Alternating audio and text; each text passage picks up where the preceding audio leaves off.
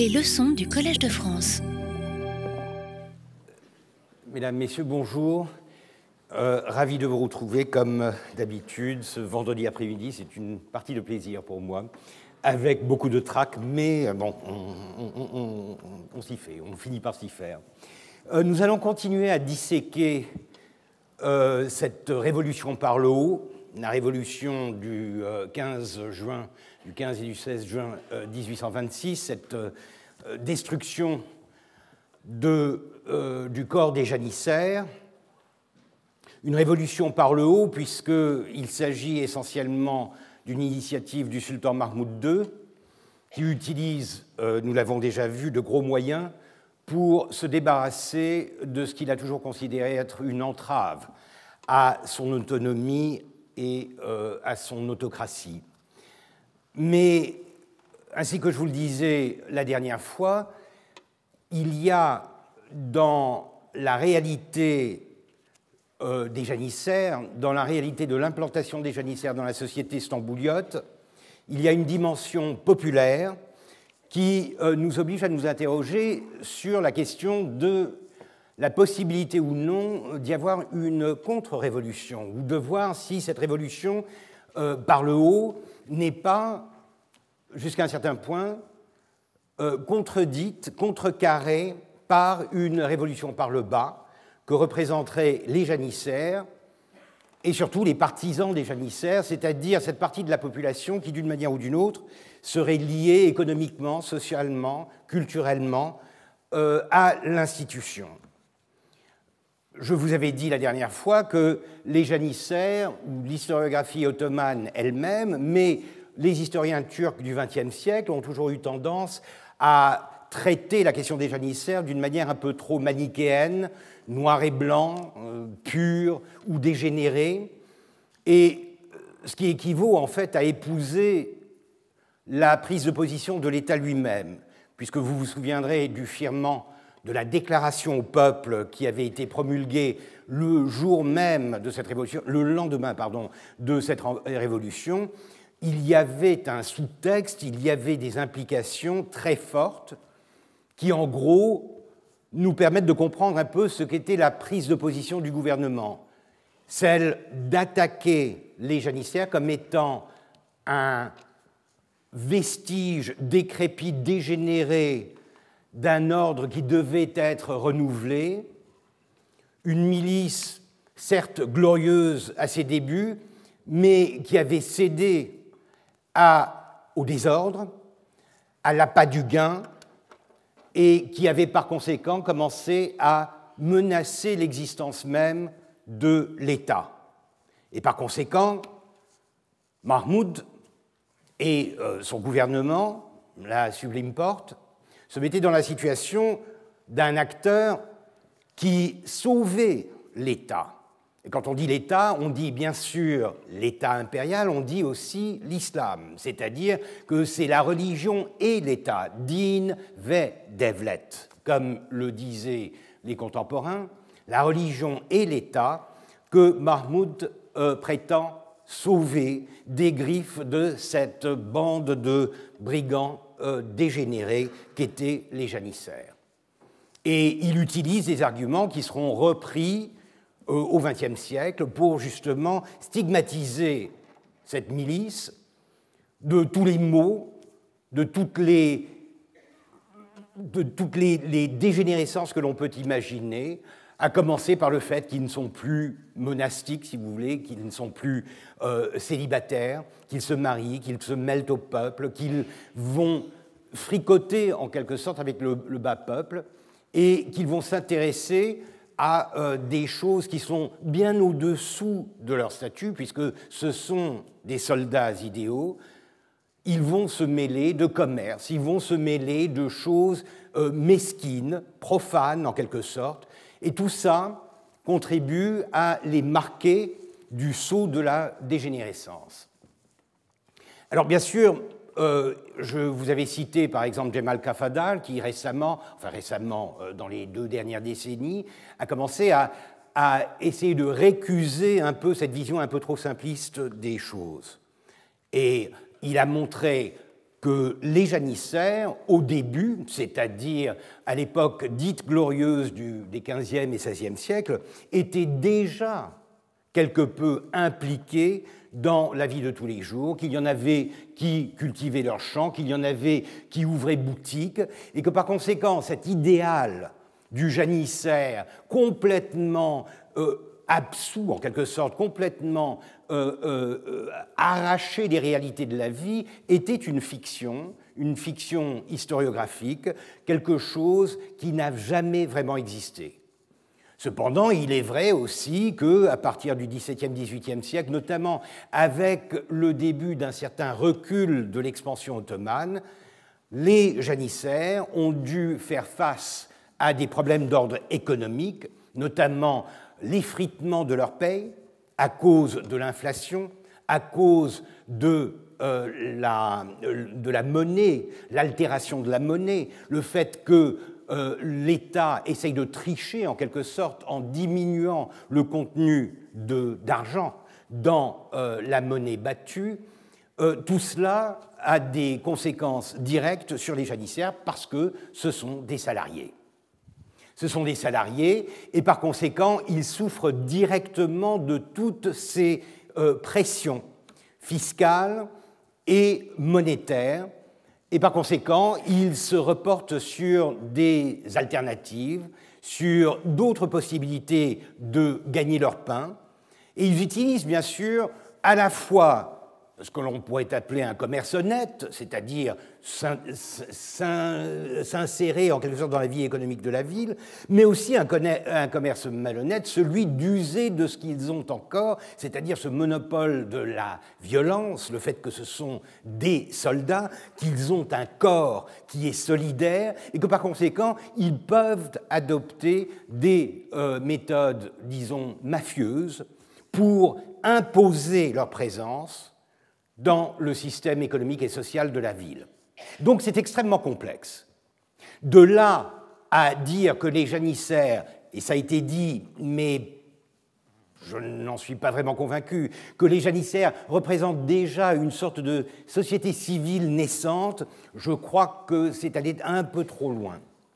Mais il est vrai, et c'est ce que je vais essayer de vous euh, montrer en, en, disséquant justement la documentation de l'époque, et notamment les rapports d'ambassade, il y a des courants populaires, il y a des mouvances, il se passe des choses à Istanbul qui sont bien plus complexes que la manière un peu simpliste dont l'État voudrait donner euh, l'image en, euh, annonçant euh, son triomphe du 17 juin comme définitif et comme étant la solution à tous les maux de l'Empire.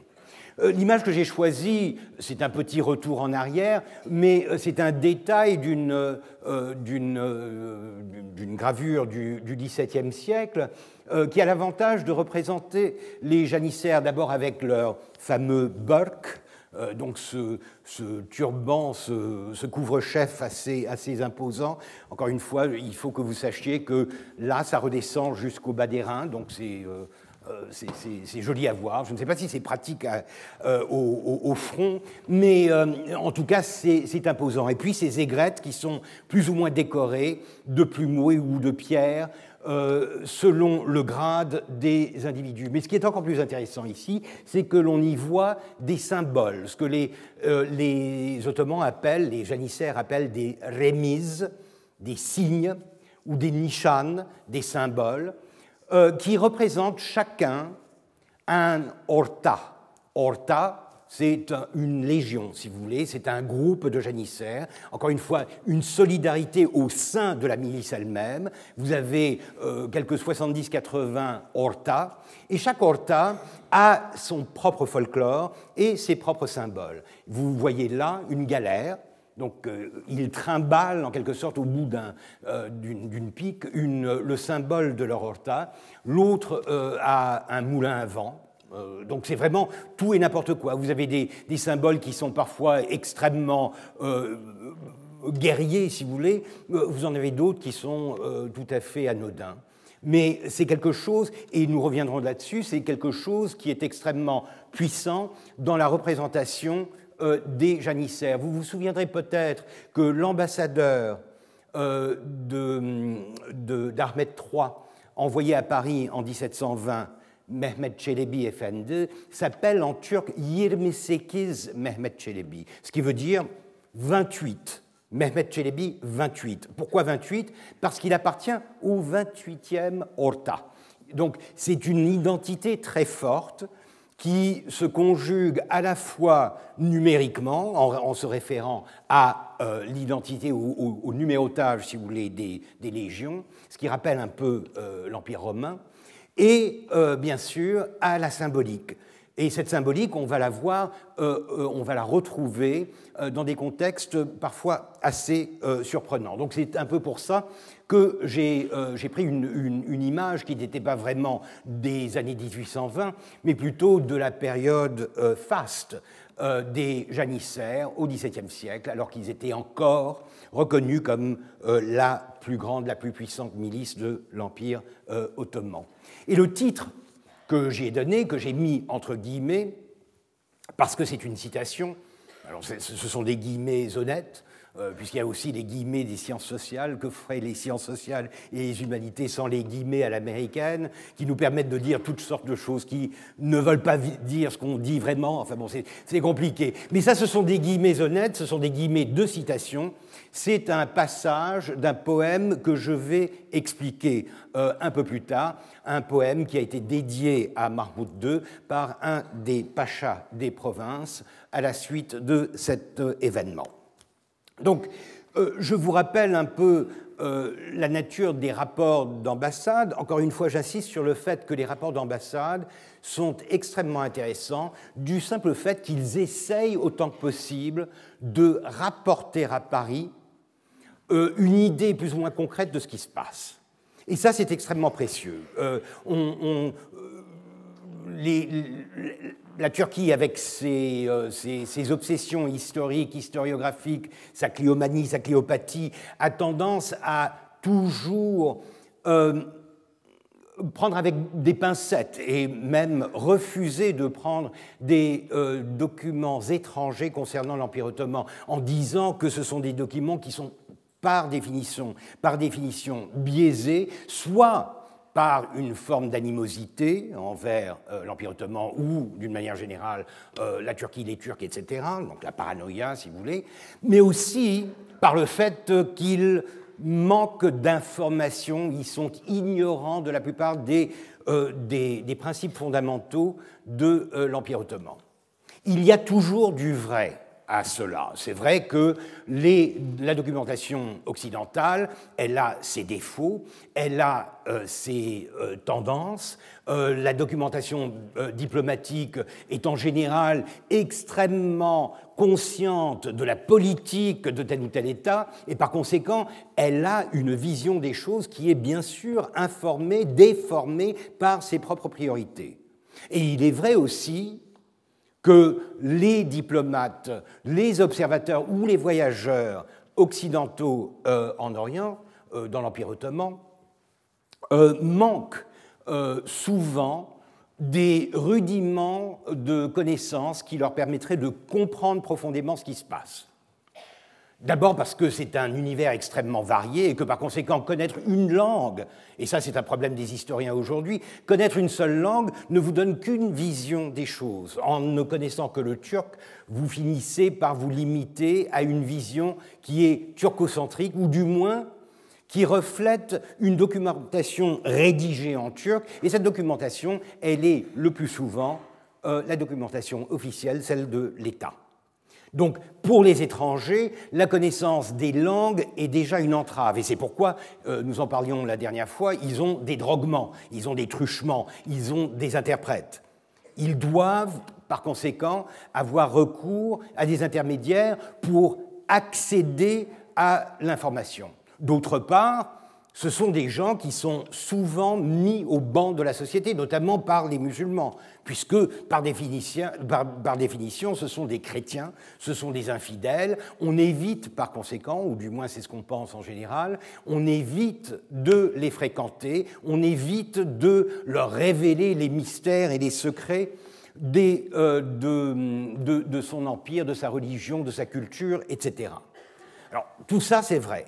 Mais en revanche, l'avantage d'une documentation étrangère, quelle qu'elle soit, c'est que du fait qu'elle est étrangère, elle s'interroge sur des choses qui, pour les locaux, sont d'une banalité qui ne mérite même pas euh, le, fait d'être noté.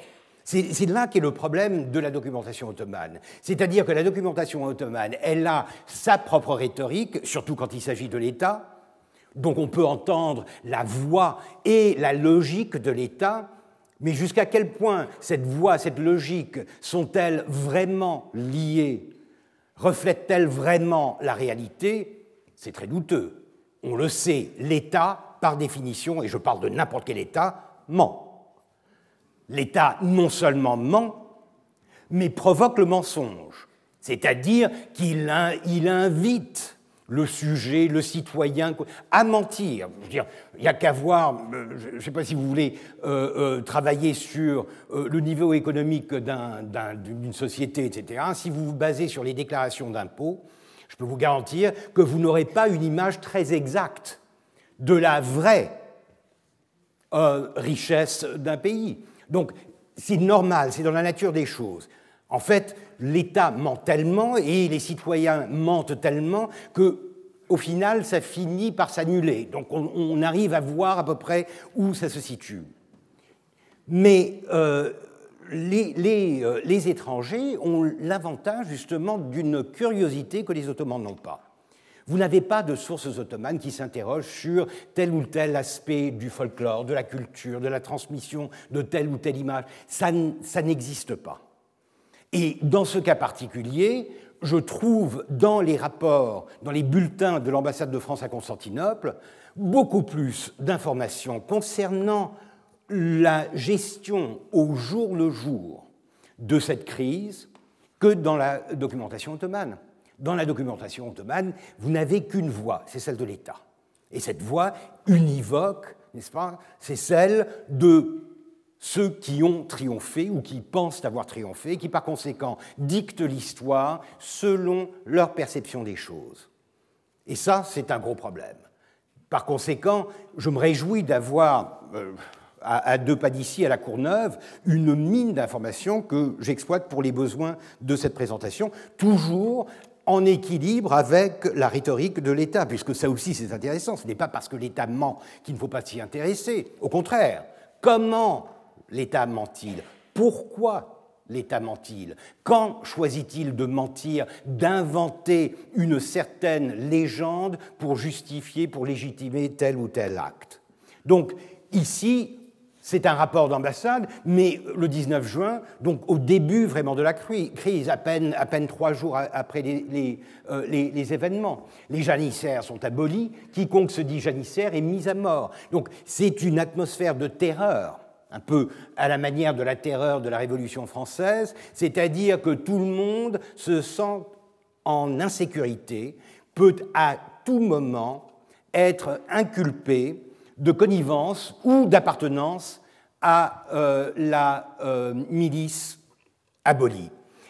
Et, ça, bien sûr, ça prouve déjà que ce n'est pas uniquement la milice qui est en cause. Ça prouve déjà qu'il y a un effet de, vague, si vous voulez, et que par conséquent, si la population se sent euh, inquiétée, si elle se sent soupçonnée par l'État, c'est bien qu'il y a des réseaux, il y a des connivences pour l'État, des assimilations, des associations, des fraternisations, toutes sortes de relations entre la milice, ce qu'elle représente, et la population de la ville. Donc on les exécute, c'est vraiment la terreur, c'est la guillotine, au lieu de la guillotine, c'est le sabre, si vous voulez. Dès qu'on les trouve, le gouvernement se montre implacable et rien n'égale sa rigueur cruelle que sa prodigieuse activité dans les mesures propres à consolider son triomphe.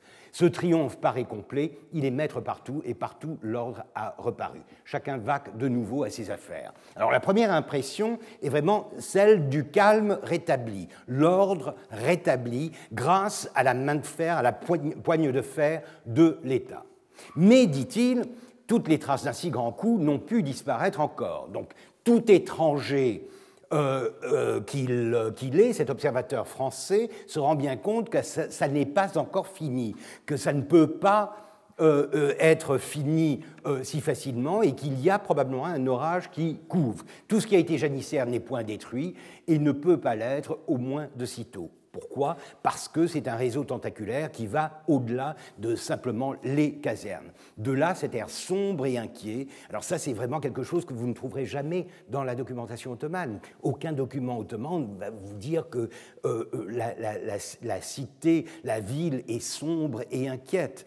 Et pourtant, c'est très intéressant parce que là, vous parlez de sentiment, vous parlez d'une sensation. Et ça, pour l'historien, c'est de plus en plus intéressant. Et, c'est précieux parce que ça va au-delà d'une histoire purement événementielle. C'est une, histoire un peu plus sensorielle, une, histoire qui a une sorte d'âme, un reflet de l'état d'esprit de la population à cette, à cette époque-là. Donc, euh, de, là cette terre sombre et inquiet qui trahit les sentiments divers de tant d'individus compromis ou qui croient l'être. Les ministres, les Rijal, sont sous la, euh, je vous l'avais déjà dit, euh, il y a un état de siège en quelque sorte, et ils vont rester sous la tente jusqu'au début du mois de septembre, donc pendant quand même trois mois. C'est assez impressionnant. Un, Détail très intéressant que j'ai trouvé encore une fois dans les rapports euh, de l'ambassade, c'est euh, ceci, la découverte en déménageant le palais des sultanes, Eskisaray, Eskisaray, ce qui est aujourd'hui euh, le campus de l'université, le campus central de l'université d'Istanbul, c'est l'ancien palais par opposition au nouveau palais qui est le palais de Topkapi, euh, celui que tout le monde connaît. le, vieux Sérail a complètement disparu. Il a été rasé pour faire place justement au ministère de la guerre euh, après les événements de 1826. mais ce, cet ancien palais qui était à l'origine le premier palais que euh, Mehmet le Conquérant euh, avait établi à Constantinople même, au centre de la ville, au cœur de la ville, ce palais servait en quelque sorte de remise aux, euh, femmes et aux eunuques et aux serviteurs du sultan précédent. Donc c'était une sorte de, dépôt, de hangar pour des gens qui avaient terminé leur carrière et dont, on ne savait plus quoi faire.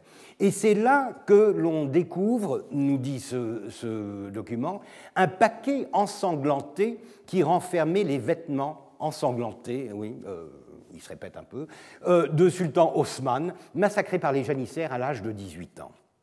Euh, vous vous souviendrez peut-être que la dernière fois, je vous avais montré une série d'images des janissaires et une gravure euh, du XVIIIe siècle, une gravure française représentant le sultan Osman II, euh, promené, paradé dans les, rues de, Constantinople sur un cheval à moitié nu, euh, et je vous avais expliqué que c'était le premier sultan à avoir été victime d'une rébellion des, janissaires, qui l'avait détrôné, mais non content de le détrôner, l'avait assassiné. Le premier crime, si vous voulez, de lèse-majesté, le premier assassinat d'un sultan par euh, des euh, serviteurs de la porte, par des kouls, des esclaves de la porte, en l'occurrence les janissaires.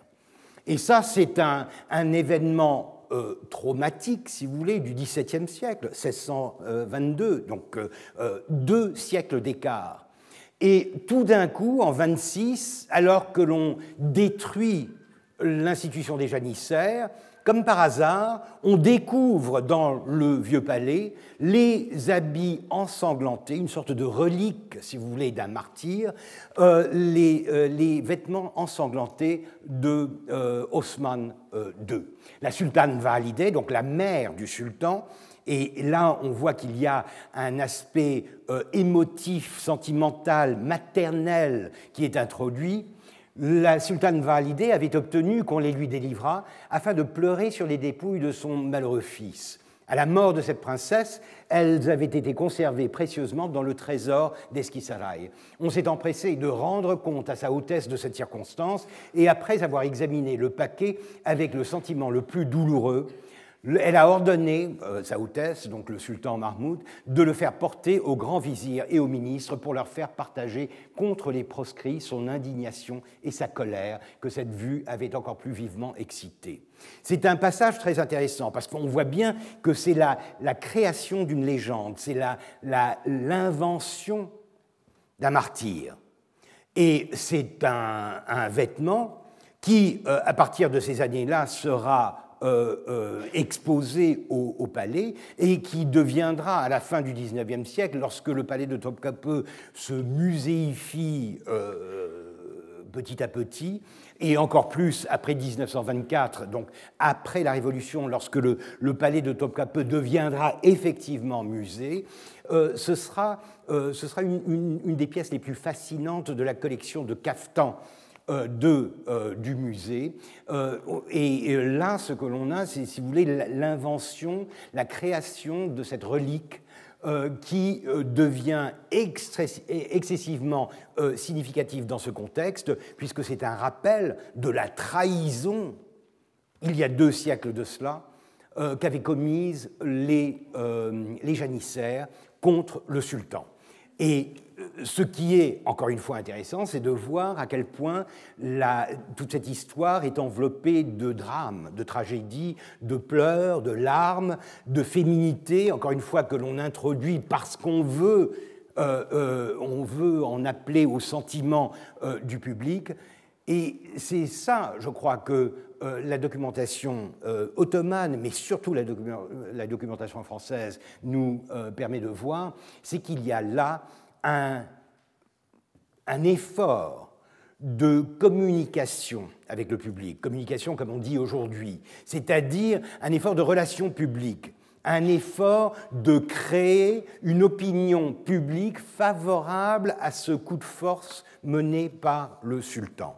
Et là, je me, euh, je me reporte à, aux travaux d'un ancien euh, étudiant, Murat Çiviloğlu, euh, qui a récemment publié euh, sa thèse à Cambridge University Press sous le titre de The Emergence of Public Opinion in the Ottoman Empire, donc l'émergence, l'apparition de l'opinion publique dans l'Empire ottoman. Et même si il s'intéresse plutôt à une période un peu plus tardive, c'est-à-dire à partir des années 1840-50, lorsque la presse et les moyens de communication sont beaucoup plus importants, il commence par euh, parler de l'événement de 1826 comme étant probablement la première tentative de l'État à communiquer de manière moderne avec le public en essayant d'avancer, de promouvoir sa vision des choses et euh, de créer une euh, opinion euh, publique en sa faveur. Donc ceci, ce petit détail, si vous voulez, me paraît intéressant et important puisqu'il montre à quel point tout est construit. La, destruction en elle-même, c'est un fait militaire, mais une fois la victoire militaire obtenue, euh, l'objectif du sultan, l'objectif de la porte, c'est de solidifier, de, de consolider cette victoire par la création d'une opinion publique, et pour cela, on utilise toutes sortes de moyens qui sont en fait très modernes. On communique et euh, je vous avais évoqué euh, le, fait que la proclamation qui avait suivi euh, l'événement était criée dans les rues et lue dans toutes les mosquées. Donc, à une époque où la presse n'existe pas encore, vous avez bien un journal, mais en français, à Smyrne, donc il n'y a pas vraiment de presse, il n'y a pas de, de mots écrits qui circulent parmi la population de la ville, mais les paroles circulent et l'État fait de son mieux pour essayer de monopoliser la parole, d'empêcher des paroles divergentes et de promouvoir euh, une parole univoque dans le sens de la légitimation et de la justification de son, euh, de son coup de force. Et j'en arrive à euh, la citation que j'avais utilisée en exergue ou en, en titre pour ma, ma présentation, euh, il s'agit donc d'un poème qui se, termine euh, par un distique euh, chronogramme. un chronogramme, alors c'est un art que j'affectionne particulièrement, mais qui est totalement futile, c'est celui d'utiliser les valeurs numériques des lettres, puisque dans l'alphabet arabe, chaque lettre a une valeur numérique distincte qui va de 1 à 1000. Euh, et c'est d'utiliser donc ces valeurs numériques pour composer soit un vers, soit une, citation, une expression dont euh, le total euh, équivaudrait à la date recherchée. Alors comme les, poèmes sont de toute façon datés, euh, évidemment, ça n'est pas vraiment très utile. Mais c'est un petit sport intellectuel que les Ottomans affectionnent énormément, qu'ils utilisent pour des événements mémorables, des batailles, des naissances de princes, ou dans ce cas, euh, la victoire contre les, euh, les, janissaires, mais dans des contextes un peu plus modestes, vous en retrouvez sur des pierres tombales pour euh, signaler la date de décès de la personne qui est euh, inhumé. Alors ici, Paradishahum Dede Muhlis Kuluna Hatif Gaib. Muhlis, c'est le nom de l'auteur. Il s'appelait Esat Muhlis Pacha, Pacha de Chermen, donc, qui avait la charge de la garnison de Edirne, Adrianople, Andrinople, pardon, Andrinople, des, un des postes les plus importants de la machine militaire euh, ottomane, il écrit, euh, il dédie en, quelque sorte un poème à Mahmoud pour célébrer cette victoire contre les euh, janissaires.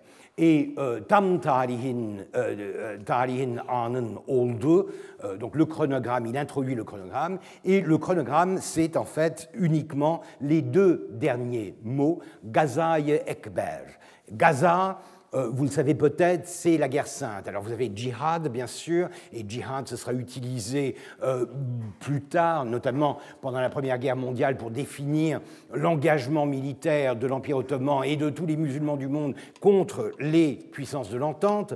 Mais Gaza, c'est un terme un peu plus médiéval, un terme qui définit en fait la passion guerrière des euh, Ottomans au début de leur carrière politique, à la fin du XIIIe au début du XIVe siècle, ils sont tous gazis. Ils sont tous gazis, ce sont des euh, guerriers de la foi. Et ce qu'ils pratiquent, donc la, guerre sainte, c'est la Gaza. La Gaza, et euh, c'est intéressant de voir donc le, ce, pacha, euh, Mouhlis, Esat Mouhlis Pacha, appelle la victoire de Mahmoud Gazaï Ekbej, la euh, plus grande, Ekber, euh, vous le savez probablement à cause de Allahu Ekber, n'est-ce pas euh, Dieu est le plus grand. Gaza et Ekber, c'est la guerre sainte la plus grande de toutes, la plus grande de toutes les guerres saintes.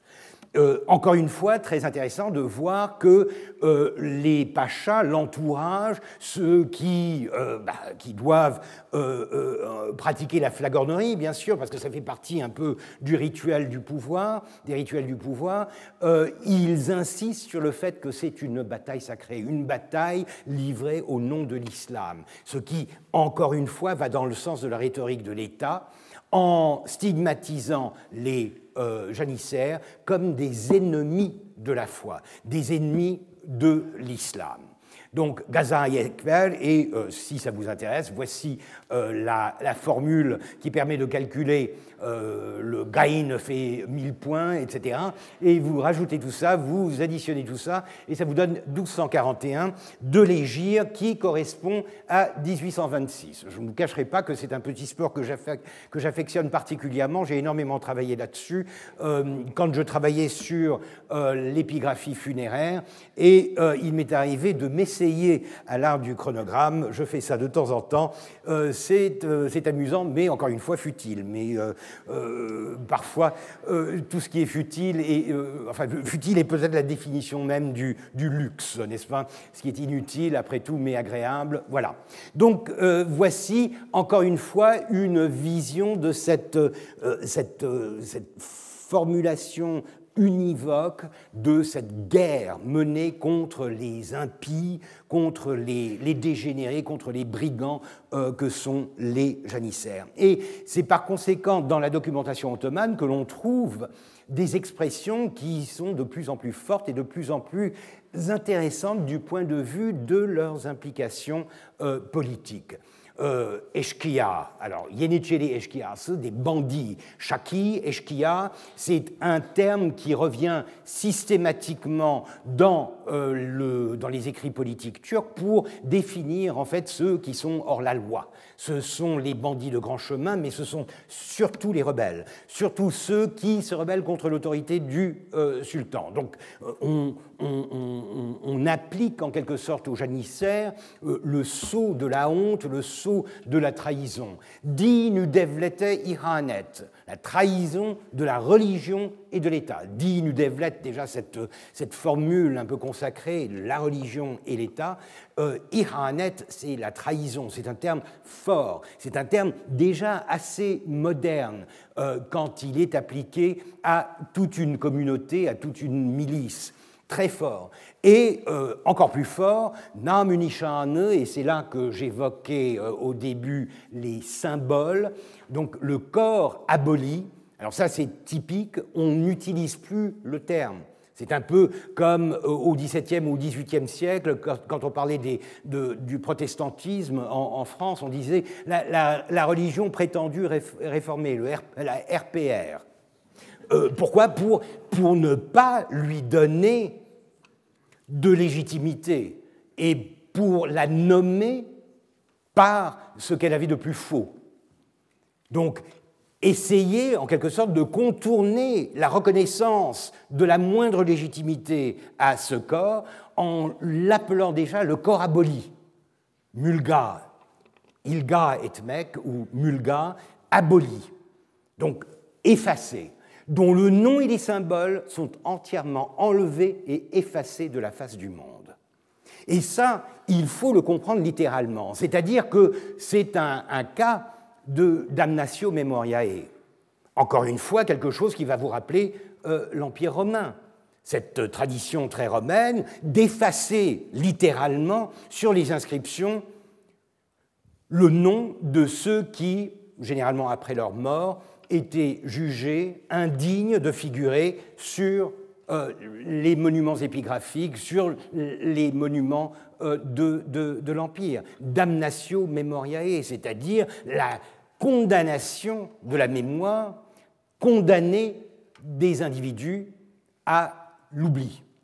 Donc effacer en quelque sorte toutes les traces de euh, leur présence. Et ça, ainsi que je vais vous le dire, euh, ça peut aller très loin. Nous avons plein de rapports dans la documentation ottomane, et ce jusque dans les années 1830-1835, des rapports venant des provinces où tel gouverneur euh, informe la porte de ce que le terme de janissaire ou certains des titres, la, la, titulature de certains des janissaires, de certains des officiers du corps, sont encore utilisés dans telle ou telle ville de, euh, l'Irak. Euh, et, des, rapports de délation. il y a tout un dossier sur un groupe d'individus et notamment un cafetier, un, tenancier de café à, euh, Izmit, à Nicomédie, Iznikmid pour les Ottomans à l'époque, à, Izmit, euh, qui a eu le malheur de ne pas effacer le symbole des janissaires qui ornait l'entrée de son café. Détail très intéressant parce que ça prouve déjà qu'un café pouvait arborer, un peu à la manière des enseignes des tavernes euh, en, Occident, euh, que c'est comme ça que l'on reconnaissait les cafés. Et que cette reconnaissance se faisait par le biais d'un symbole qui était directement associé à telle ou telle euh, légion des janissaires. Lui-même ne l'était pas. Selon le dossier, il n'a pas l'air d'être lui-même janissaire, mais il était d'une manière ou d'une autre impliqué, imbriqué dans le réseau de ces janissaires. Et bien sûr, il est exécuté, ainsi que certains compagnons qui, eux aussi, sont jugés, euh, encore une fois, euh, avoir trahi cette damnatio memoriae en rappelant, en évoquant la présence,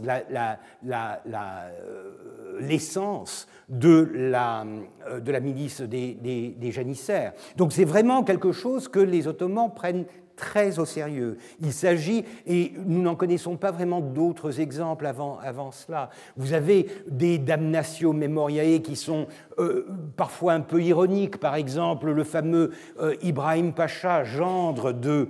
Euh, de, de, Soliman le Magnifique, qui était d'abord connu sous le, le sobriquet de Makboul, celui qui est aimé, celui qui est apprécié, et après sa mort, parce qu'il a été exécuté, il est, il est, tombé en disgrâce et il a été exécuté, euh, son sobriquet a été changé en Maktoul, qui veut dire assassiné, tué.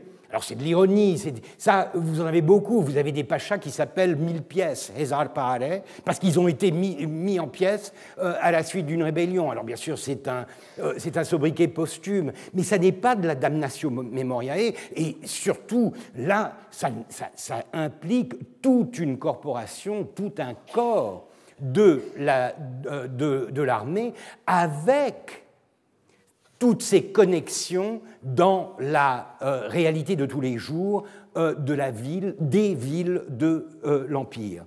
Il y a un document, encore une fois, ottoman, dont je n'ai relevé que la partie autographe du sultan. je crois vous avoir déjà expliqué que ce qu'on appelle un hat shérif ou un hat humayun, c'est-à-dire un écrit impérial, est un document qui est orné de l'écriture du sultan. Mais cette écriture, c'est en général un commentaire en haut. C'est la décision finale à la suite d'un placé, d'une représentation qui est faite soit par un individu, soit par un, euh, un membre, un dignitaire, un membre du gouvernement. Le sultan euh, s'applique et, écrit au-dessus son opinion. En général, il commence par j'ai, eu une vision impériale de ce que vous avez écrit, ce qui est déjà bon. Euh, et ensuite, il, décide. Alors là, euh, il s'adresse à son vizir, Benem Viziren, en français. S'il est vrai que l'usage par le peuple de termes anciens est le seul fait de l'habitude, il n'y a pas de doute que de même que leur bouche s'y est habituée, leur nature penche aussi dans ce sens. Et il parle de ça, parce que le document en question, c'est euh, un rapport qui provient justement d'Izmit et qui dit que la population utilise encore des termes bannis, des termes qui se réfèrent à euh, aux janissaires en n'utilisant pas le mot. C'est toujours le corps aboli, etc. On essaye d'utiliser des, euphémismes, on essaye de contourner le vocabulaire, mais en gros, ce que le, document dit, c'est que les gens continuent d'utiliser une terminologie qui va à l'encontre de cet effacement de la mémoire euh, qui avait été euh, promulgué. Donc, dit-il, s'il est vrai que l'usage par le peuple de termes anciens euh, et le seul fait de l'habitude, il n'y a pas de doute que de même que leur bouche s'y est habituée, leur nature penche aussi dans ce sens. Donc, ce n'est pas simplement le fait de parler, c'est aussi, ce sont des sympathies, c'est quelque chose qui est ancré dans la société. Par conséquent, comme il est impossible de calmer cette ardeur tout d'un coup, réaliste, il est à souhaiter de la grâce divine que la peur inspirée par de telles enquêtes finira par les corriger c'est la terreur. C'est-à-dire qu'il est conscient du fait que, effectivement, on ne va pas pouvoir éradiquer immédiatement la mémoire des janissaires, mais à force d'inquiéter la population, à force de faire des enquêtes, entre guillemets, policières, pour essayer de trouver, de démasquer ceux qui contribuent à la conservation de cette mémoire, on va finir par inspirer la frayeur, la terreur qui finira, espère-t-il, par euh, faire oublier, par réaliser, par, conclure en quelque sorte cette euh, opération euh, d'oubli qui avait été débutée en 1826. Mais ça va plus loin. Et là, c'est quelque chose qui est en rapport avec ce que je viens de vous dire, ma passion pour l'épigraphie funéraire.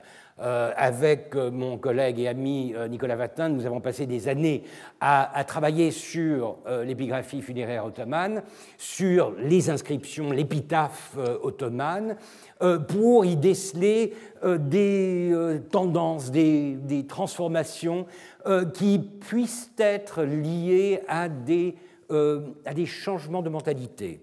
Mais là, ce dont je vais vous parler, ça n'est pas vraiment l'épitaphe, mais plutôt la forme de, euh, de la pierre tombale. Et vous en voyez une à gauche qui est aujourd'hui conservée au musée des arts turcs et islamiques à Istanbul. Et vous remarquerez tout de suite, et c'est pourquoi j'ai mis l'image à côté, que le couvre-chef de cette stèle est un couvre-chef de janissaire. Plus encore, si vous regardez au bas de l'épitaphe, vous y verrez quelque chose que vous avez vu euh, en début euh, avec ma, mon image euh, d'ouverture, une galère. Une galère qui est, si je ne me trompe, le symbole du 56e régiment, de la 56e légion, je ne sais quoi.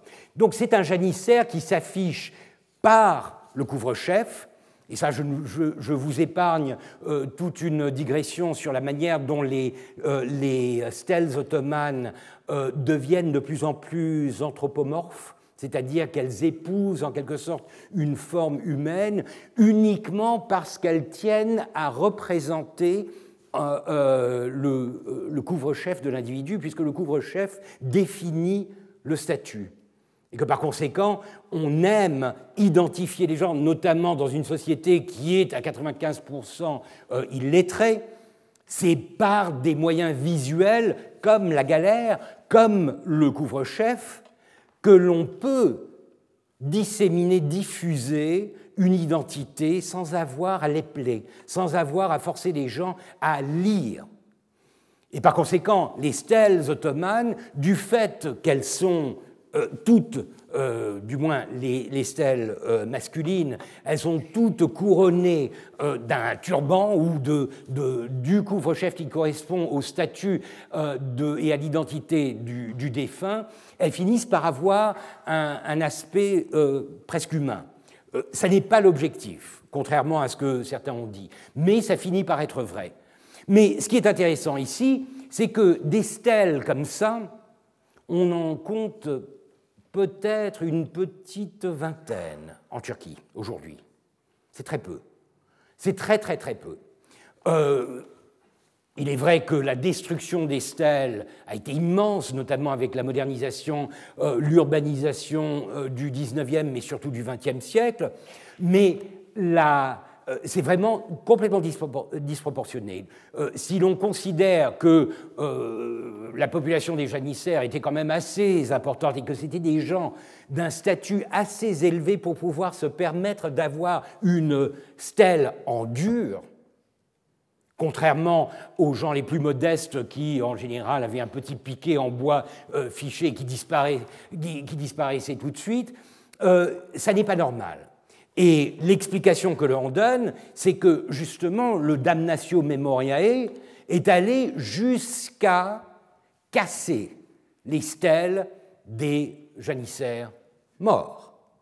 Et que par conséquent, il y a eu une sorte d'hécatombe de stèles de janissaires. Et c'est ce qui expliquerait qu'aujourd'hui, nous n'en ayons pratiquement plus de traces. Ce qui me chiffonne dans cette histoire, je pense que c'est probablement vrai hein, euh, jusqu'à un certain point, c'est qu'il n'y a pas un seul document euh, dans, dans, les archives ottomanes qui parle explicitement de la destruction des stèles. Parce que c'est quand même euh, tuer des janissaires, exécuter des janissaires à la suite d'une révolution, passe encore, effacer les traces de leur présence en interdisant l'usage des symboles, etc., passe encore, mais s'en prendre aux morts, c'est quelque chose qui peut-être dépasserait même les limites de ce qui est acceptable dans ce contexte de euh, révolution. Et pourtant, et pourtant euh, il est vrai que nous n'arrivons pas à trouver des stèles de, ce genre. Ce qui est encore plus euh, troublant, c'est que nous en avons des traces dans la littérature occidentale. Alors les Ottomans n'en parlent pas, Mais les Occidentaux en parlent. Mais ils en parlent euh, extrêmement vaguement, sans avoir vraiment la possibilité de, de, prouver euh, par des éléments concrets euh, l'existence d'un tel massacre des, des, stèles de janissaires. Donc, vous avez par exemple un certain Raoul de Malherbe qui, dans les années 40, dit euh, mais il le dit avec un air de, certitude, n'est-ce pas en, 1826, un Hattechélif abolit l'Ojak, l'Ojak c'est donc la milice des janissaires, et crée la Sarakir Mansouri Mohammedieh, donc les, troupes, euh, les troupes réglées euh, et, victorieuses de, de, Mahomet, la nouvelle armée, dont Hussein est nommé Serasker. Le nom, le costume, les insignes des janissaires sont proscrits, le mufti les maudit et les foule aux pieds. Bon. Et la majesté même des tombeaux ne peut les garantir de la destruction. Alors, est-ce vraiment, est-ce qu'il est en train de reproduire quelque chose? Parce qu'en 46, en imaginant qu'il soit passé dans les années 40, il n'a probablement pas été témoin de, cet événement. Il est probablement en train de relater quelque chose qui lui a été transmis soit par ses informateurs locaux, soit par ses collègues ou ses, euh, des diplomates à, à Péra. Euh, autre, autre, témoin, entre guillemets, en 1835, euh, les tombeaux des janissaires eurent aussi leur persécution. Partout, le turban distinctif, qui, selon l'usage, les surmonté, fut brisé comme le signe d'une corporation séditieuse et désormais rayé du livre de vie. C'est joliment dit. Et euh, Théophile Gautier, qui lui passe à Istanbul dans les années 50, lui aussi euh, il en parle, la rancune du sultan euh, Mahmoud ne s'arrêta pas là. Quand on se promène dans le champ des morts de Pera ou de Scutari, on rencontre beaucoup de cipes décapités, restés debout avec leurs turbans de marbre à leurs pieds. Donc c'est encore plus, euh, c'est comme s'ils avaient été décapités sur, sur place et, et, que la tête avait été laissée à côté, comme un homme sans tête. Ce sont les tombes d'anciens janissaires que la mort n'a pas mises à l'abri de la colère impériale. Euh, L'Ojak fut aboli à perpétuité, son nom condamné à l'oubli, sa caserne rasée, son emplacement voué à l'abandon et le turban de la corporation supprimé sur les tombeaux. Encore une fois, un des principes euh, en, histoire, c'est qu'il n'y a jamais de fumée sans feu. Euh, c'est un, principe, c'est une intuition, si vous voulez, euh, mais j'aimerais quand même en savoir plus, et pour le moment, euh, je n'arrive pas. Je, rêve encore de trouver un document ottoman, un témoin ottoman qui me dise que oui, effectivement, il y a eu une sorte de, massacre des, stèles de janissaires.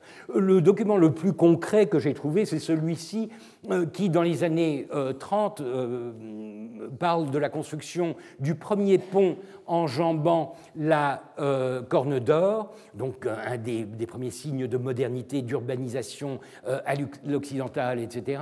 Et là, le sultan Mahmoud donc, vient de faire élever un pont, etc. Le sultan avait exprimé l'intention de traverser le pont en voiture, mais l'ingénieur avait oublié de construire une route pour y arriver. Alors ça, euh, déjà, c'est un petit détail cocasse qui m'amuse énormément. Et en 24 heures, n'est-ce le sultan va passer, 12 euh, 000 ouvriers ont achevé cette route, qui aurait même, euh, été, qui aurait même été terminée plus tôt si le travail n'eût été un instant arrêté par un obstacle qui semblait insurmontable. La ligne du chemin, tracée à la hâte, rencontrait un cimetière, mais heureusement, il ne renfermait que quelques vieilles tombes de janissaires, car Ahmed Pacha, l'entrepreneur, fidèle aux exemples de son maître, ne s'est fait aucun scrupule de renverser. Ça sonne vrai. Euh, encore une fois, euh, euh, je, ne donnerai pas ça en exemple de, de, méthode, mais encore une fois, c'est un peu ça l'histoire. Quand vous avez un manque de documentation concrète, vous prenez des documentations un peu plus tangentielle, un peu plus, un peu plus euh, subjective. Vous les mettez côte à côte et vous essayez de voir si ça sonne vrai ou pas. Et pour moi, ça sonne vrai. Et l'idée même que cette, violence de la damnatio memoriae ait été appliquée à euh, des stèles me paraît concourir avec la, la, la l'atmosphère, l'enthousiasme, euh, le zèle qui entourait euh, cette révolution par le haut en 1826. Ce qui me surprend, en, fait, ce n'est pas que ce, soit, que ce soit le cas, que ce, soit arrivé, c'est qu'il n'y ait pas de document l'ordonnant qu'il n'y ait pas de, décret impérial disant que tous les signes, y compris les stèles des janissaires, doivent être détruits. Enfin, un jour peut-être. Mais ce qui est assez intéressant, et là euh, je pense que ça, vous donnera une idée de la persévérance et de l'obstination du sultan pour ce qui est de cette, euh, destruction de la mémoire des janissaires, cette satanisation, cette démonisation des janissaires. C'est un entrefilé dans euh, le journal officiel, la gazette officielle de l'Empire, Takvim Vekai, c'est un hebdomadaire qui commence à paraître en 1831. Il fait partie un peu de cette nouvelle modernité du paquet de modernité que euh, euh, Mahmoud euh, va, appliquer. Donc c'est le numéro 68, donc la, revue, enfin la, Gazette est encore à ses, débuts. Et là, dans, dans cet encadré rouge, vous avez un passage qui est très intéressant parce qu'il concerne des janissaires, et des janissaires morts. Mais des janissaires morts non pas sous la forme de stèles, mais sous la forme de vampires. Et ça, dans la gazette officielle de l'Empire ottoman. C'est très intéressant. Voici en gros un, passage qui explique un peu tout.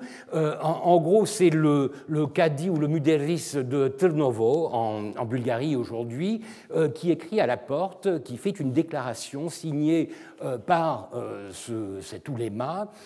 qui parle du fait que la population d'un village des environs de Trnovo a été persécutée par de mauvais esprits, par des, euh, par des, euh, des démons, euh, qui s'amusaient en gros à jeter les affaires d'un côté à l'autre. c'est une sorte de maison hantée, si vous voulez, et, c'est un village qui est victime de...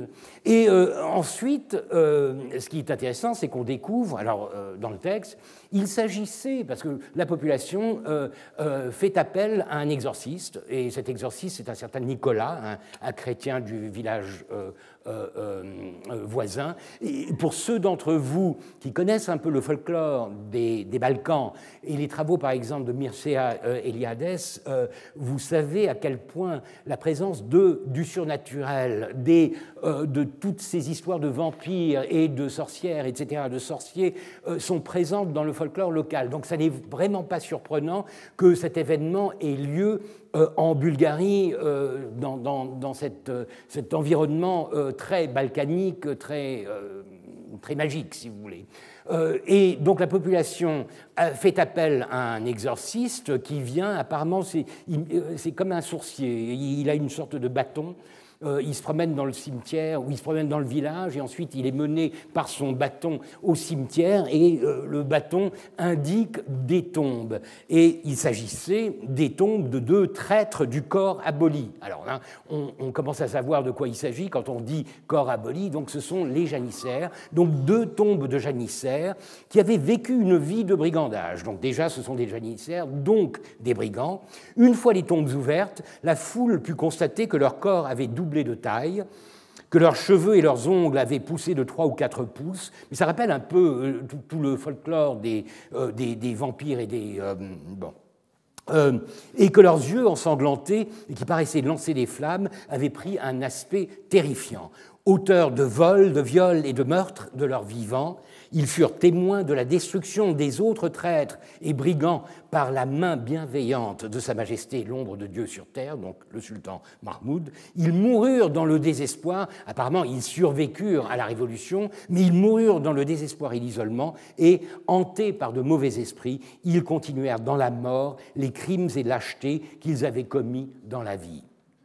Très intéressant parce que, encore une fois, c'est un coup de com, comme on dit, un coup de, communication. Le journal officiel, euh, alors bien sûr, vous pouvez parler d'irrationnel, etc., mais ce qui compte ici, c'est de faire un rapport, et un rapport authentifié par euh, euh, le, signataire, qui est un, digne membre des, des oulémas de la région de Tirnovo, un rapport qui fait état du fait que les janissaires sont tellement pourris que même dans la mort, ils vont poursuivre les innocents euh, villageois et vont les persécuter. Et, que, et ensuite, vous avez bien sûr l'exorcisme, et c'est un, un, pieu euh, à travers, le, euh, à travers la, poitrine, et le cœur bouillit. Enfin bon, il y, y, y, a tout un folklore. Mais, mais ce qui est intéressant, c'est ça, la construction d'un mythe, la construction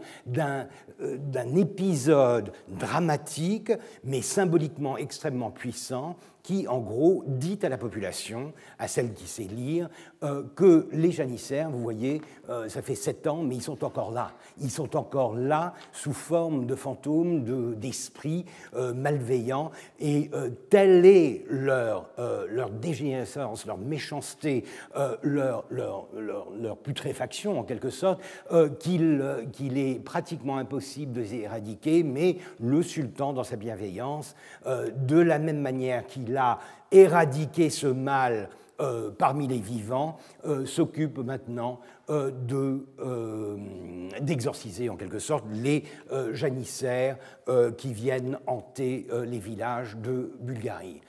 C'est très surprenant, mais je crois que ça ça, correspond exactement à euh, ce désir de communiquer, ce désir de maintenir en haleine, en quelque sorte, la population en, euh, continuant euh, de condamner et de qualifier les janissaires de tous les crimes. Et pour cela, j'ai même une illustration. C'est une caricature qui est bien plus tardive et elle n'a pas vraiment de rapport avec cet événement, mais c'est une caricature qui vous donne le sens de ce que les Ottomans étaient bien conscients de la similitude entre les pierres tombales et les revenants, ceux qui étaient euh, enterrés euh, dans, sous, ces, sous ces cipes, sous ces stèles.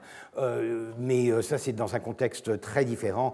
Euh, je ne me lancerai même pas dans cette digression parce qu'on irait beaucoup trop loin.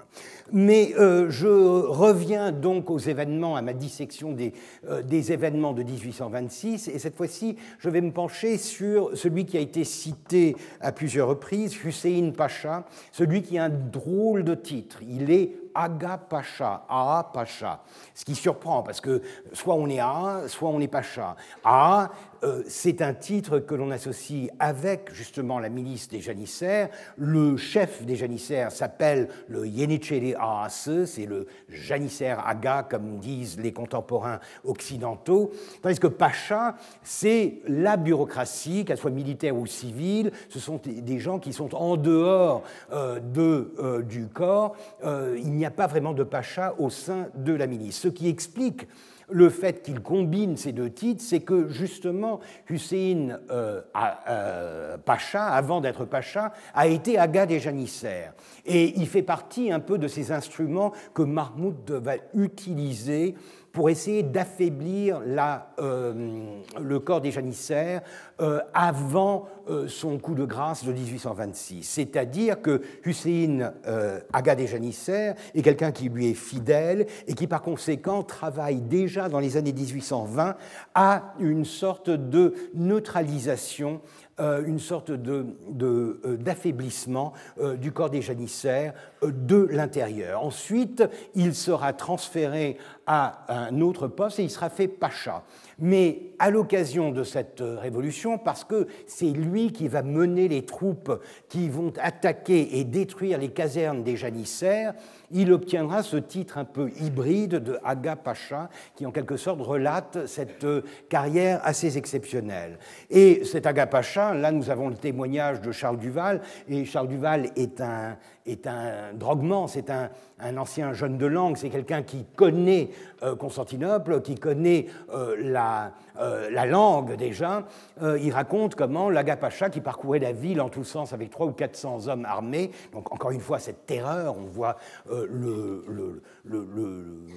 l'armée s'emparer de la ville et, patrouiller la ville, arrêter au hasard les citoyens et leur demander Es-tu musulman ou janissaire?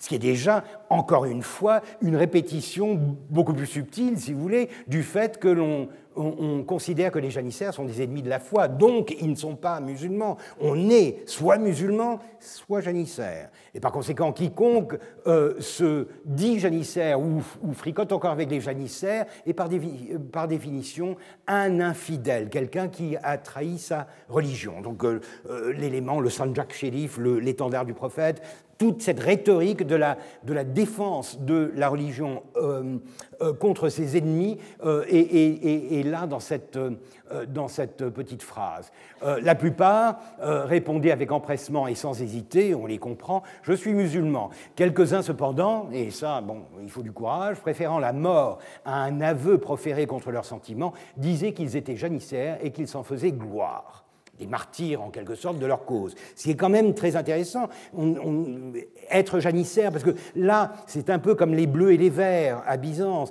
Euh, ça n'est pas vraiment une référence au fait d'être janissaire concrètement, mais d'être du parti des janissaires. Quelque chose qui va encore dans le sens de ce que j'évoquais au début, que les janissaires sont plus que simplement une milice, c'est une représentation populaire, c'est une partie de la population qui se revendique d'une sorte de parti euh, politique, si vous voulez, euh, en tout cas social, qui gravite autour de euh, ce, foyer de, puissance. il est inutile d'ajouter que traînés à l'hippodrome, ils étaient sur le champ mis à mort. Alors, petite digression qui m'a paru intéressante, c'est que ce Hussein Pacha est très bien documenté grâce à un peintre français qui était de passage à Istanbul euh, juste à ce moment-là, un certain Champmartin. Je ne sais pas si vous le connaissez, ce n'est pas un des plus grands peintres, mais euh, il est d'une certaine renommée. Et euh, encore une fois, un rapport d'ambassade note que Champmartin en parlant de, Hussein Agapacha, euh, l'idée qu'il a saisie avidement de se faire peindre par M. Champmartin, jeune peintre, arrivé récemment à, Constantinople avec M. l'abbé des Masures, euh, permet à mon droguement d'avoir avec lui, malgré ses occupations nombreuses, de fréquentes entrevues. Ce qui est intéressant ici, c'est que vous avez une sorte de, de vision un peu de, de biais de la manière dont les conversations sont menées. Le droguement a accès à l'homme le plus puissant, après euh, Mahmoud bien sûr, euh, par le biais de l'ambition que cet homme a de se faire faire un portrait par ce peintre français euh, de passage. Donc on peut imaginer toutes sortes de, moyens par lesquels les euh, Français glanent des informations. Euh, ils sont sans cesse en pourparler pour des affaires purement commerciales aussi. Et au, détour d'une conversation, bien sûr, la situation politique est souvent évoquée. Dans ce cas, ce qui m'a beaucoup intéressé, c'est de voir si on avait quelques traces de ce portrait de Hussein Aga Pacha, parce que les portraits de, dignitaires ottomans au XVIIIe et au début du XIXe siècle, il n'y en a pas beaucoup. Euh, vous avez vu le, portrait de Sélim III, celui qu'il a fait faire pour l'offrir à Napoléon. Euh, euh, il n'y en a pas beaucoup. On en connaît quelques-uns au XVIIIe siècle. dans la seconde moitié du XIXe siècle, ça devient la règle. tout pacha de quelques statues va euh, se faire peindre le portrait ou alors, bien sûr, va se faire photographier. Mais à cette période-là, il n'y en a pas beaucoup. Et euh, le tableau est perdu, du moins on ne sait pas où il est, mais en revanche, ce qui est intéressant, c'est qu'on en a une reproduction. C'est-à-dire qu'en 1828, alors le, tableau est de 1826, en 1828, une reproduction gravée a été faite de ce tableau, euh, et on, en a un exemplaire euh, au British Museum à, Londres. Ce qui est intéressant, alors vous avez une, légende au bas qui dit exactement de quoi il s'agit. Hussein Pacha, aujourd'hui général en chef de l'armée du Danube, de simples janissaires, devint janissaire aga, puis Pacha des janissaires. Il se mit à la tête de la révolution du 16 juin 1826 peint à Constantinople le 20 juin 26, donc à peine quatre jours après les événements, euh, par euh, Champmartin et gravé à Paris par Dupont, etc., en 1828 très intéressant et en plus c'est un, portrait assez, euh, assez vivant, disons. Mais ce qui est intéressant, c'est que le, cadre de cette reproduction a une sorte de programme épigraphique. Il y a des inscriptions en turc. Tout en haut, vous avez euh, Sultan Mahmoud Sayesinde, donc grâce au sultan Mahmoud. En fait, c'est un, programme épigraphique qui se lit de manière plus ou moins circulaire, puisque vous y voyez retracer la carrière de l'individu. Nefer, soldat, simple soldat. Ensuite, Yenicherias, aga des janissaires. Ensuite, Aga justement, cette, euh, et ensuite nommé pour la première fois Serasker, le soldat des soldats, donc en fait le, généralissime des armées. Euh, et, ça reprend en quelque sorte euh, la, légende en français que je vous ai lue euh, il y a un moment. De l'autre côté, c'est un peu plus compliqué parce qu'il n'y a pas la même logique. Alors Hussein Pacha, ça d'accord, c'est son nom. Asaki le les soldats victorieux, c'est le nom de cette nouvelle armée qui est créée et dont il devient le, généralissime. ce qui est plus ambigu, c'est de voir les Urzlar, donc euh, en fait des, honnêtes, euh, des, honnêtes, hommes, c'est-à-dire des gens de bien, des gens qui euh, respectent la loi. Pourquoi? Je ne sais pas, est-ce par, par opposition aux janissaires Mais enfin, c'est quelque chose qui ne colle pas tout à fait. Et en plus, vous avez un Han là, le, le, sultan, tout seul, sans rapport ça n'est pas vraiment clair, mais ce qui, m'intéresserait vraiment de savoir, c'est si euh, ce programme épigraphique fait partie du tableau euh, d'origine.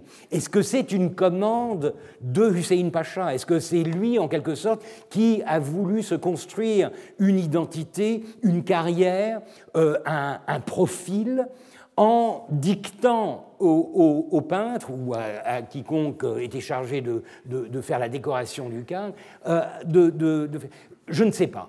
Euh, on finira peut-être par savoir, je, vais aller fouiller un peu euh, à droite et à gauche, mais je trouve que c'est un, détail intéressant. En tout cas, c'est un, tableau qui ne fait pas partie, malheureusement, de la plupart des, euh, des, récits que nous avons de cet épisode qui, je vous le disais, est généralement passé un peu trop rapidement sous, le, sous le signe du, du, noir et du blanc, de, de la destruction de la, tradition et de l'instauration de la modernité, etc. C'est beaucoup plus compliqué, et en plus, quand vous arrivez à avoir des caractères des, acteurs en chair et en os, et, de ce point de vue, je trouve que ce, tableau est très parlant, euh, ça devient, à mon avis, beaucoup plus intéressant. Euh, d'autant plus que les rapports d'ambassade ont un commentaire concernant le caractère de... Euh, Hussein Pacha, euh, c'est Lascar, il jouit toujours du plus grand crédit, c'est lui qui paraît être, et il se le dit lui-même, il se dit lui-même chargé de la réorganisation de tout l'Empire. Donc euh, euh, il ne se prend pas pour la queue d'une poire, comme, comme on dirait. ce n'est du reste qu'un soldat plein de bravoure et de bravoure, et non pas bravitude, et de mérite, mais d'instruction militaire aucune. C'est une pauvre tête avec un bras redoutable. Très intéressant. Bon, donc ce n'est pas une lumière, mais c'est un type qui est loyal, qui est solidaire, qui, qui, euh, suit son maître et euh, grâce à qui son maître a, réussi ce, tour de force euh, qui est la destruction des janissaires. Sa fortune l'enivre et l'on ne saurait dire s'il en pourra soutenir longtemps le poids. Mais encore une fois, c'est ça qui est intéressant dans les rapports euh, euh, diplomatiques occidentaux. Euh, les Ottomans, en général, soit font de la flagornerie, ils vont vous vanter tel ou tel individu, ou alors ils vont vous le descendre parce qu'il a été, justement, il est, tombé en disgrâce. Mais ce qui m'intéresse dans le cas de Champ-Martin, c'est qu'il n'y a pas que ce tableau-là qu'il est produit en 1826, il y a aussi euh, le tableau que j'avais utilisé en, ouverture de ma précédente euh, communication, ma, précédente euh, leçon, et dans ma naïveté, j'avais pensé que je, pourrais arriver jusque-là dans l'heure et demie qui suivait. Bon, mais c'est pour aujourd'hui. le voici. Le voici, c'est un tableau extrêmement vivant. Alors celui-ci, il existe, on le connaît. il se trouve au musée d'art et d'histoire de Rochefort. Et c'est donc un tableau de Champmartin euh, daté de 1826 et qu'il appelle, parce qu'il l'a exposé au salon, euh, en 1827 et qu'il appelle euh, l'affaire des casernes. Alors ça, c'est un euphémisme, mais ça, vous avez euh, une sorte de mêlée où les gens s'entretuent et vous appelez ça l'affaire des casernes.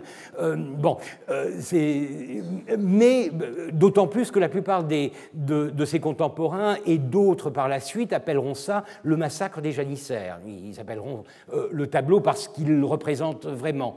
Euh, mais vous avez un petit commentaire, vous avez, je ne sais pas si vous avez déjà euh, lu, consulté ou travaillé sur le, catalogue de, des, salons de Paris, des artistes vivants euh, qui sont publiés chaque année. certains des tableaux ont un petit commentaire qui est généralement de la plume du, de l'artiste. Il a donc son commentaire, l'Agapacha, suivi des siens, fait mettre le feu aux casernes où s'étaient réfugiés les janissaires et massacre tous ceux qui cherchent cherchent à échapper à l'incendie. Donc euh, une, vision un peu d'apocalypse euh, avec énormément de violence et euh, pour une fois, ceux qui sont violentés, ceux qui sont massacrés, ce sont ceux qui jusqu'ici avaient été considérés par le folklore, disons, orientaliste comme les pires des barbares, les janissaires. Les janissaires, c'était les, les, milices les plus sanguinaires. De, et tout d'un coup, les, les, les, janissaires se font trucider euh, par euh, l'Agapacha. C'est un retournement intéressant. Mais ce qui m'intéresse aussi, c'est de voir un peu ce, tableau, et là je vais diverger vers euh, un contexte occidental et celui de, de l'histoire de l'art un peu, puisque Champmartin avait exposé en 24 un autre tableau appelé Le massacre des innocents euh, celui-ci, je ne sais pas pourquoi, je ne sais pas où il est, euh, et euh, la, base de données Joconde, je ne sais pas si vous connaissez, c'est une, excellente base de données du ministère de la Culture qui répertorie en fait tous les, bah, toutes les œuvres qui sont en, France, n'en a qu'une reproduction en, noir et blanc. Enfin, Mais ce qui est intéressant, c'est que la composition est très, très similaire. On voit un peu que le massacre est dans l'air, que les années 1820, et, et ça c'est quelque chose qui est, euh, qui est à mon avis euh, très intéressant, puisqu'il y a un contexte euh, ottoman, si vous voulez, mais vous voyez que là, le contexte est quand même plus général. Le massacre des innocents, c'est quelque chose de biblique, n'est-ce pas, et qui n'a pas nécessairement de rapport avec ce qui se passe en Orient. Mais ce qui m'intéresse aussi, c'est de voir encore une fois ces, ces, ces, ces connexions étranges entre des œuvres représentées, exposées au même moment. 1824, c'est aussi la date euh, des massacres de Kyo euh, de Sio, euh, comme de la l'appelait. Et là aussi, vous avez quelque chose de très similaire. À chaque fois, vous avez ce leitmotiv du cheval ruant avec un cavalier sanguinaire qui est le qui est le massacreur par, excellence, que ce soit pour le massacre des innocents ou pour le, euh, massacre de, de, Sio, ou même le massacre des janissaires. Et en plus, euh, et là, euh, c'est un historien de l'art du nom de John Lambertson qui prétend qu'il y a entre Delacroix et euh, Champmartin, enfin il prétend, c'est vrai en plus parce qu'il y a une correspondance, il y a entre les deux artistes euh, beaucoup d'amitié euh, et, et, de, et, de, fraternité, disons. Donc il y a probablement des inspirations dans un sens et, dans l'autre qui, à moi, me paraissent quand même assez frappantes quand on voit, n'est-ce pas, euh, le massacre des innocents et les massacres de euh, exposés à Paris en 1824, la même année, euh, dans, le même salon. Mais voilà, le contexte ottoman, il est là aussi euh, donc les Grecs se font massacrer en 24, maintenant c'est les janissaires, puisque les Grecs en fait sont victimes des janissaires. Une partie des massacreurs en 1822, euh, lors du massacre de Scio, ce sont des janissaires et ce sont bien sûr des volontaires, les plus les Bachibozouks, etc. Mais euh, là, il y a toute une, séquence, si vous voulez, un, imbriquement de, une imbrication de ces, de, ces, de ces œuvres qui me paraît extrêmement intéressante. Euh, Lambertson va euh, un peu plus loin, puisqu'il constate que, encore une fois, fondant euh, son analyse sur l'amitié entre Delacroix et Champmartin, il va jusqu'à dire que, en fait, le tableau, le massacre des janissaires ou l'affaire des casernes de 1827 est l'inspiration pour une toile encore plus célèbre de Delacroix qui sera exposé en 1828, le massacre, euh, le, euh, la mort de Sardanapale. Bon, je m'arrêterai là parce que je ne suis pas historien de l'art et je ne suis pas tout à fait convaincu par cette connexion-là, mais ce qui est intéressant, c'est que la présence de tant de massacres, la présence de tant de représentation de l'arbitraire, de la violence, de la, du despotisme est quelque chose qui a un rapport avec la politique française de l'époque. C'est euh, la, Restauration, c'est Charles X, c'est euh, nous sommes à trois années de 1830. Donc il y a un contexte, et ça c'est quelque chose qui me paraît extrêmement intéressant, même si on, ne peut pas vraiment lier les événements de 1826 à Istanbul avec ceux de 1830 à Paris, mais le simple fait de voir que ces images circulent entre Constantinople et Paris, et que Paris se fait une représentation de Constantinople où le sous-texte, le message politique est un de critique à l'égard de la, des velléités euh, euh, euh, autocratiques de de Charles X, ça, je trouve que c'est un contexte intéressant qui permet justement de resituer 1826 euh, dans un contexte un peu plus général et non plus dans, cette espèce d'isolement qui est typique de la manière dont on voit les choses euh, quand il s'agit de dépeindre les transformations de, de l'Empire ottoman. Donc c'est une digression comme, comme je les aime, mais une, une digression qui me paraît utile justement pour euh, explorer, et, je n'ai fait qu'effleurer quelque chose que je n'ai pas encore étudié, mais qui me paraît euh, extrêmement intéressant, c'est-à-dire de, de, combiner euh, l'étude en profondeur, l'étude minutieuse, le détail, si vous voulez, de ce qui se passe au jour le jour à Istanbul, mais le combiner avec une vision un peu plus générale d'un contexte, d'un air du temps, d'un zeitgeist, si vous voulez, qui aurait des implications et qui, par le biais de de, la peinture, euh, de l'art, euh, pourrait euh, donner à tous ces, tous ces événements une, une, dimension mondiale, globale, qui me paraît intéressante. Mais encore une fois, et c'est ce que je vous avais annoncé au début, je suis là euh, pas seulement pour, répondre à des questions, mais pour en poser. Et ça, c'est une question que je pose et je la laisse là, encore une fois, parce que ce n'est pas ma spécialité et surtout parce que je n'ai pas fait mes devoirs encore et que j'espère pouvoir euh, me lancer dans le détail de tout cela pour voir s'il y a d'autres sources qui permettraient de euh, donner un, peu plus d'étoffe à ces hypothèses que j'ai avancées concernant les représentations artistiques de la violence et des massacres euh, dans les années 1820. Euh, en tout cas, si l'on retourne à Istanbul, voici encore une fois, cinq, six jours après les événements, un, rapport qui vous donne un peu l'air du temps, l'atmosphère assez euh, assez, assez nocive, assez noire euh, de euh, Constantinople. Encore aujourd'hui, les exécutions continuent. De nombreux cadavres flottent en vue du rivage vers le sérail et les sept tours. Les sept tours étant une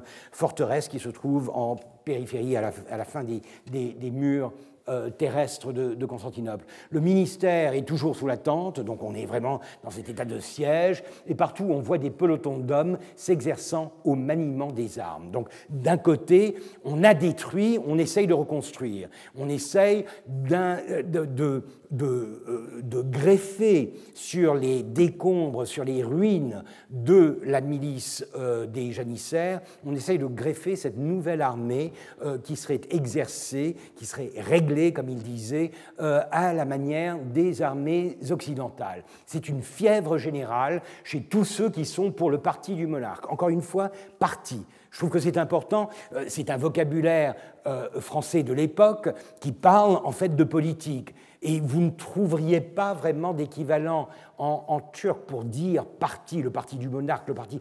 Euh, donc c'est quelque chose qui est en train de changer. Il y a une situation politique euh, qui va au-delà de simplement cette dichotomie entre l'État qui écrase euh, les traîtres de janissaire. C'est beaucoup plus complexe du point de vue de la politique. Mais on rapporte aussi que le spectacle de temps de sang, donc triomphe d'un côté, mais le spectacle de temps de sang versé, de temps de décapitation de temps de cadavres exposés aux yeux, commence à faire quelques sensations pénibles dans le peuple et à causer son dégoût.